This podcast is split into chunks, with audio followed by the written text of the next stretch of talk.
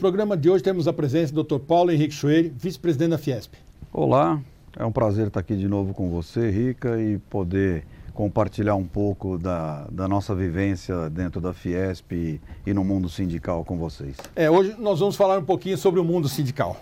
A primeira pergunta é: como é que os sindicatos estavam vindo antes da pandemia e como é que eles estão agora? A gente sabe todos, mas porque são sindicatos patronais, passaram por uma série de dificuldades. Na verdade, eu acho que os sindicatos patronais, vamos dizer, dos, principalmente os ligados à indústria, que são a área que eu, eu, trabalho, eles vêm passando por uma mudança, como toda a economia. A modernização trabalhista a Lei 13.467, ela foi de 2017, ela foi um divisor de águas na relação de trabalho, mas ela não foi uma lei que afetou os sindicatos diretamente, não foi uma reforma total ela foi uma reforma parcial. Então isso trouxe algumas mudanças, alguma dificuldade e os sindicatos tiveram que se adaptar, como todas as empresas tiveram que se adaptar. Além desse BAC, me fizeram uma pergunta que eu vou te fazer outra. Contribuição sindical. Foram retirados dos sindicatos, inclusive com o apoio do presidente Paulo Scaff na época, né? E as pessoas não conseguiram entender muito o porquê disso, né? Na verdade, esse tema foi bastante debatido hum. dentro da Fiesp. Teve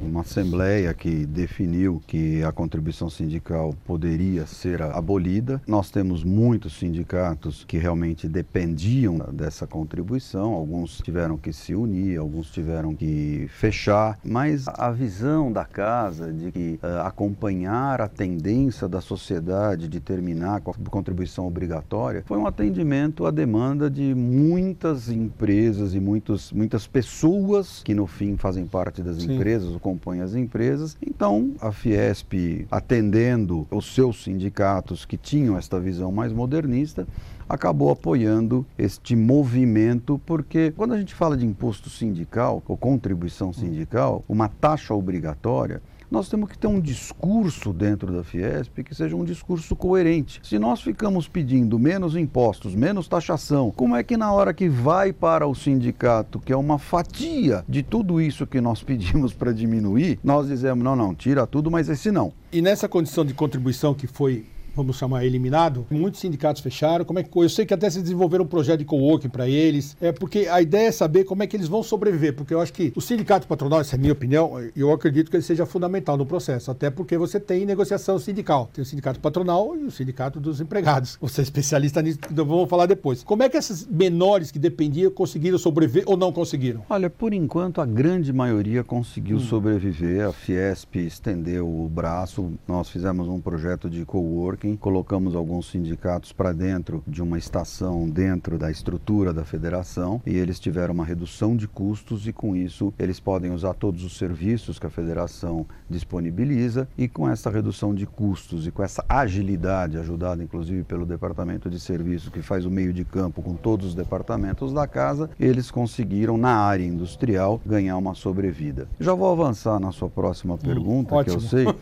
porque eu falei Já da modernização trabalhista e não falei e falei da não modernização sindical. Então é um tema que nos preocupa muito. Nós dentro do departamento sindical que eu vim dirigindo nos últimos anos, nós fizemos um estudo aprofundado sobre o sindicalismo, sobre unicidade sindical, pluralidade sindical e a melhor forma de sustentabilidade do sistema. Isso ainda está em discussão porque nós temos sindicatos grandes, pequenos, setores que têm poucas empresas que sustentam o sindicato porque encontram no sindicato um interlocutor interessante. Acho que já falamos disso aqui no passado. Sim. Se eu sou uma grande empresa, eu não quero me expor numa interlocução com, com qualquer nível de governo, estadual, municipal, federal. Eu prefiro ter um, um ser, um ente. Vai dar cara para bater. Isso, um ente. Então eu acabo querendo ter um sindicato. E aqueles setores que são muito pulverizados, aonde ainda não entendem, vamos dizer, a necessidade de um sindicato, mas que vão acabar compreendendo, porque você ter com quem falar. Você falou do sindicato de trabalhadores é muito importante. Recentemente, o novo presidente americano deu uma entrevista onde ele exaltava a importância dos sindicatos na constituição da classe média americana, na forma de conseguir que a sociedade americana tivesse uh, a força que tem, a regulamentação que tem. E eu confesso que eu mesmo parei para repensar alguns pontos que eu vinha discutindo dentro da Federação das Indústrias, porque eu achei uma visão bastante interessante. Eu já citei falei,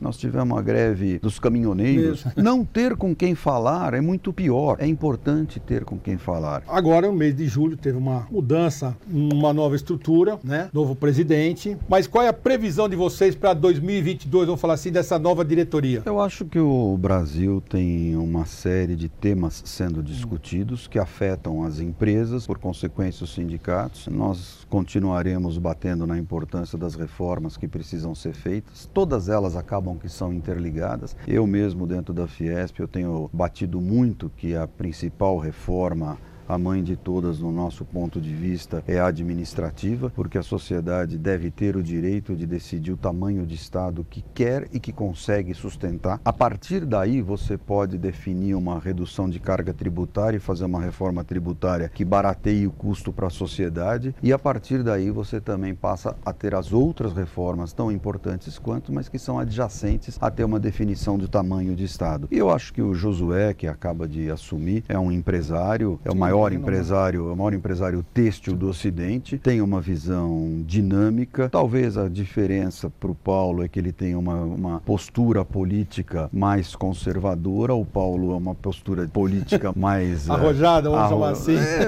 não, não ser arrojada, mas eu tenho certeza que os dois funcionam. O Josué já esteve à frente da BIT, Sim. acertou o nome dos dois dessa diretoria. Ele se comprometeu conosco a não nos abandonar. Então, nós continuaremos tendo, continuaremos tendo as, as suas opiniões, o seu brilho, o seu conhecimento para ajudar que a Fiesp continue sendo uh, realmente a grande entidade representativa do setor empresarial Eu brasileiro. Eu acho que a Fiesp cresceu muito na mão do Paulo, pelo menos a minha visão, Paulo Scaff Ninguém é perfeito, tudo tem defeitos, tal, mas eu acho que ela teve uma evolução muito grande, conjunto nacional da coisa. Fiesp hoje é, um, ela é muito mais forte em relação a todas as outras, se tornou muito mais, não que já era, né? Já era, mas se tornou muito mais. Eu acho que a figura do Paulo isso vai continuar porque ele conseguiu. Pode ter defeitos, se você for procurar vai achar, errou aqui, acertou ali, mas eu acho que num todo a figura dele foi benéfica à Fiesp, pelo menos na minha visão. Não, na visão de todo mundo, o Paulo Scaff, além de ser muito arrojado e muito dinâmico, ele consegue ser muito agregador. Então a Fiesp, ela, ele convence os pares dele, os representantes da indústria, a abrirem mão um pouco daquela, daquele individualismo e a, a, a entender que nós somos parte de um todo, Tudo de uma sociedade. Então a gente conseguiu, o Paulo trouxe para dentro, por exemplo, a indústria do agronegócio. No começo, tinham setores que eram reticentes a isso. E o Paulo convenceu que o agronegócio ele começa na fazenda e termina no produto industrializado.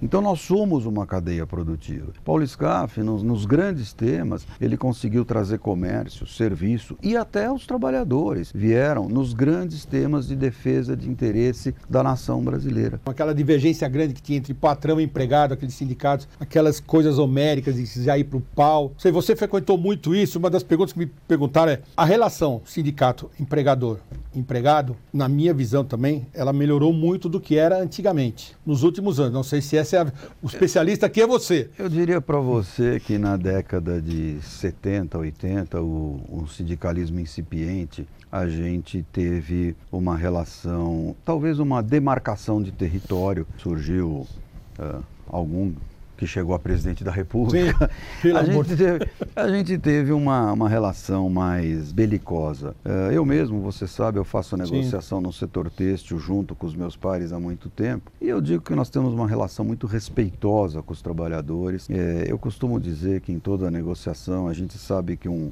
um lado vai pedir bastante, talvez o impossível, o outro vai querer ceder o mínimo, mas quando há respeito, a gente busca uma convergência. E nesse ponto, ponto eu cometo o erro aqui, talvez, de falar um pouco demais. Nesta reforma sindical que a gente, que eu penso, hum. ainda não é consenso, eu tenho a minha ressalva quanto às centrais sindicais.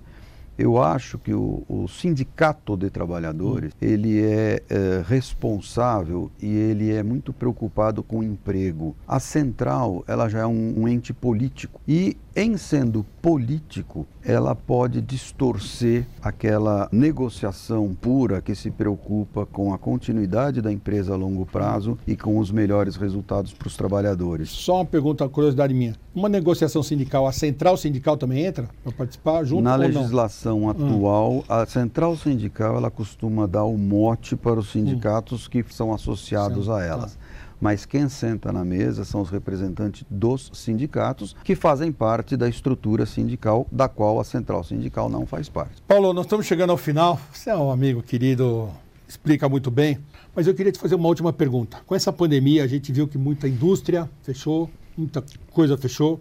O que, que você espera, você agora, sua opinião pessoal, tá? Quero a sua opinião pessoal, porque não dá para ter previsão de nada, a gente sabe. Mas como é que você acha que a indústria vai enfrentar esse desafio de quase dois anos parado? Começou em março do ano passado, estamos até agora. Vai, vem, muitas quebraram, fecharam, a gente sabe. Na sua visão, essa é sua, é pessoal sua, eu quero. O que você enxerga para essa indústria que agora tem que se levantar? As vacinas estão chegando, graças a Deus, e ela tem que se levantar. O que, que você imagina disso? Ô, Domingos, eu acho assim, a economia ela é dinâmica. Uh, o comércio existe desde que o homem é homem. Antes de Cristo. Desde o início da civilização. Eu acho que muito mais do que a indústria sofreu o comércio. A indústria, ela pegou o rescaldo de uma mudança que vinha ocorrendo de processos, de sistemas, de automatização, de mercados que foram sendo extintos e dando lugares a outros.